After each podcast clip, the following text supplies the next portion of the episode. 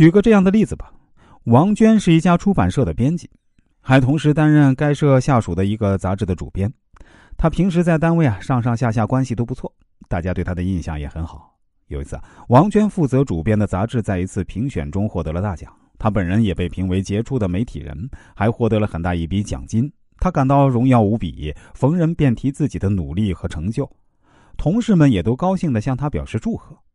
可是过了一个月，他渐渐感觉有点不对劲儿。他发现单位同事，特别是属下的编辑们，似乎都在工作上有意无意的和他过意不去，不再像往常一样听从他的安排，并且还处处回避他。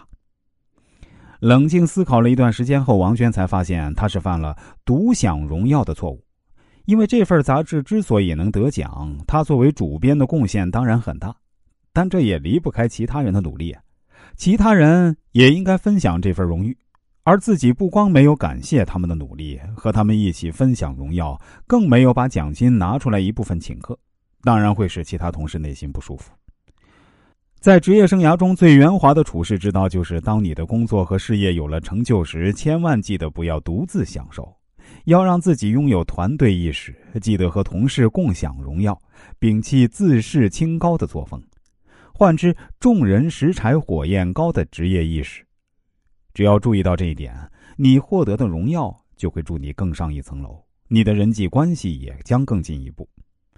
领导者在获得各种荣誉之后，如果能以各种形式让下属分享荣誉以及荣誉带来的喜悦，会使下属得到实现自身价值和受到领导器重的满足。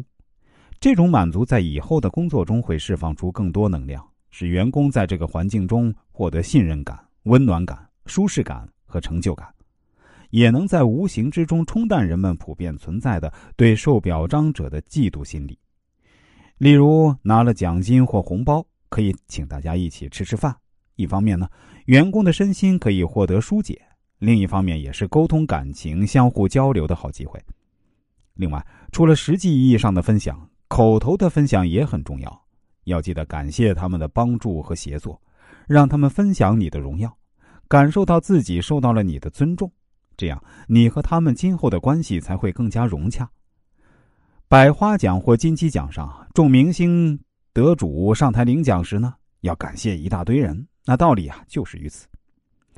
有人说，如果你习惯了独享荣耀，那么总有一天你会独吞苦果。一个人不懂得分享成果，是一种吃独食的心态，这样会引起其他人的反感，从而为下一次合作带来障碍。独占功劳只会让人认为你好大喜功，抢占他人功劳。所以啊，幸福共享、荣誉共分，不仅能使自己保持开心快乐，而且别人也会觉得你有人格魅力，你和蔼亲切，给人温暖，人们就愿意接近你。